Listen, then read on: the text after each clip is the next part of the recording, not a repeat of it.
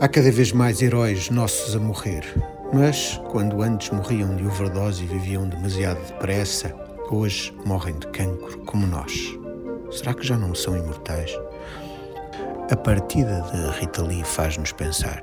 Se por um lado a morte prematura envolve os nossos artistas preferidos em uma aura de tragédia e romantismo, conferindo-lhes uma qualidade quase mítica, por outro, muitas décadas de carreira permitem a construção de um acervo vasto e uma evolução na sua arte. Ninguém tem dúvidas que Caetano Veloso de Transa, Noites do Norte ou O Meu Coco pertencem a épocas e talvez mesmo a vidas completamente diferentes. Mas há, na atualidade, um terceiro elemento nessa equação: a tecnologia. Ela dissemina a obra dos artistas, perpetuando-a e tornando-a praticamente ubíqua, disponível para as futuras gerações.